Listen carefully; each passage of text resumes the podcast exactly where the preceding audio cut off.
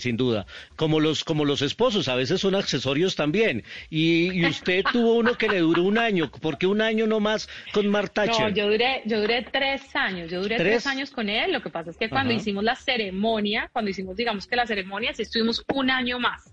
Después de la ceremonia hicimos un año más, pero vivimos casi tres años o, o los tres años completos, porque, porque también pasa que parte del aprendizaje es no necesariamente seguir con una persona. Y yo creo que nos llevamos muy bien en muchísimas cosas, pero teníamos diferencias, ahí sí como dicen los famosos, irreconciliables en otras. Y, hasta ahí llegó el asunto y yo creo que primero está el amor propio, la dignidad, eh, el respeto por el otro, por uno mismo. Y en su momento, hace, caramba, ya va a ser 12 años, pues eh, yo dije, ok, de aquí salgo y salgo corriendo y, y hasta aquí fue, pero también, o sea, siempre lo digo, mira, cada vez que me preguntan, digo, como cuando la gente dice, uy, menos mal, no sé qué, pues digo, sí, caramba, qué rico haberme ahorrado la última parte de la relación que fue terrible, pero también hubo dos años y medio que fueron preciosos, ¿no?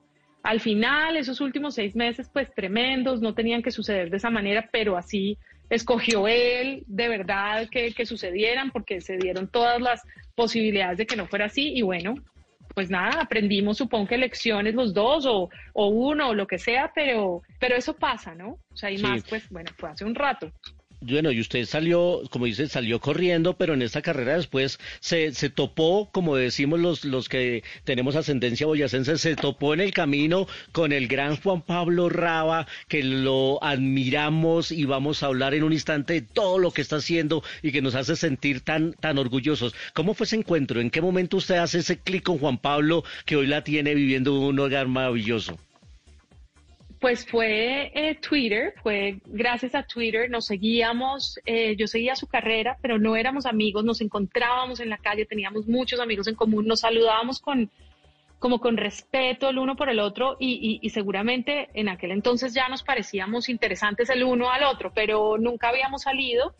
Y terminando yo mi relación, llego a Colombia y esa misma semana él pone un tweet eh, que acaba de hacer ejercicio, CrossFit, qué sé yo, y yo le pongo por el interno porque nos seguíamos por el DM y le digo, oiga, ¿sabe qué? Estoy en Colombia unos días, yo no le conté todavía, me encantaría hacer ejercicio. Cuando él me responde, le digo, él me responde como, claro, cuando quieras, vienes con tu esposa, le digo, por el interno también, le digo, mire, me estoy separando, no cuente nada porque no la estoy pasando bien, voy a ir con una amiga, creo que necesito algo que me libere y que me eh, suba endorfinas y, y entonces él me dejó hablar un tiempo, ni siquiera me contestó ahí mismo y después como a los tres días volví y me dijo, oiga, ok, pues la invito, venga, no sé qué. Yo nunca hice CrossFit, valga la aclaración.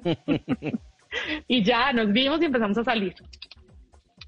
Y ahí empezó todo, con el CrossFit. Hicieron sí, fue súper rápido, o sea, sí, con la hicieron, y terminaron haciendo y, y, cuánto tiempo después terminaron haciendo cardio los dos. No, hicimos cardio rapidísimo y seguidísimo. O sea, cardio, cardio, cardio, cardio. o sea, me metí más algazada de lo que estaba, pero fuerte. Ya, mejor dicho, tenía músculo por todas partes yo.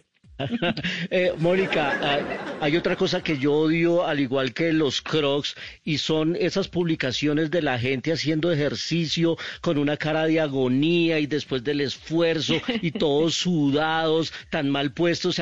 no, ¿Por qué hacen eso? ¿Usted qué opina de eso? Yo opino que cada cual puede hacer lo que quiera con su social media. Me encanta si quieren poner sudor. Mira, si no hubiera sido porque Juan Pablo pone ese post de que estaba sudando y sufriendo en el CrossFit, yo no tendría dos hijos divinos, no estaría casada con él, que ha sido una gran aventura estos casi 11 años. Así que gracias a ese sudor y a esas lágrimas del ejercicio, también resultan buenas historias. Sin duda, sin duda. Y, sí, y ustedes sí que tienen buenas historias. Eh, ¿Qué tan, eh, ustedes ya habían eh, arrancado su, su carrera, eh, cada uno haciendo sus proyectos, Colombia a ambos los admira, los quiere. ¿Fue difícil o no tomar la decisión de irse para los Estados Unidos a buscarse nuevos caminos en, en ese desarrollo profesional que tienen ambos? Juanpa ya llevaba eh, un tiempo larguísimo haciendo una, haciendo, tocando puertas, ¿no? Como ensayando, entendiendo Estados Unidos. Él, fue criado en un colegio americano, inclusive hay muchísimas cosas de su cultura que, que le son más fáciles eh, en este universo norteamericano. y él hizo su carrera, él empieza su carrera en Colombia, pero muy rápido se va para Venezuela, entonces también tiene mucho de la cultura venezolana. Y cuando, se, cuando empieza a cultivar el terreno acá en Estados Unidos es mucho antes de conocerme, así que cuando ya tomamos la decisión de, ok, vamos un rato para los Estados Unidos a seguir, a continuar con las carreras, eh, a continuar con las carreras que no quiere decir dejar de lado Latinoamérica, quiere decir vivir en Estados Unidos y poder trabajar en cualquier lugar, pero también poder hacer el crossover, ¿cierto? Poder trabajar en inglés, poder trabajar en estos mercados anglo que son tan interesantes. Ya había un terreno abonado y fue muy bonito. Eh, yo comencé obviamente haciendo mis eh, secciones de, tecnología con Univision, con quienes siempre he estado vinculada y hago eh, notas y hago cosillas especiales con tiempo para ellos. Y Juan Pablo pues ya tenía un, un, terreno que le permitió rápidamente engancharse con proyectos acá también. Entonces no fue una decisión difícil, es mi casa también, hay que decirlo, no fue una decisión como de, bueno, ¿y qué hacemos ahora con los papeles? Como, no, fue como, es mi casa, vamos a mi casa a vivir, esta es mi otra casa y, y fue fácil, ¿no? A mí me gusta mucho este país, lo disfruto muchísimo, así que, mm, que para Juanpa fue una alegría muy grande poderlo hacer tan fácil, ¿no? Tan fácil como empacamos y nos vamos. Sin duda. En las noches la única que no se cansa es la lengua.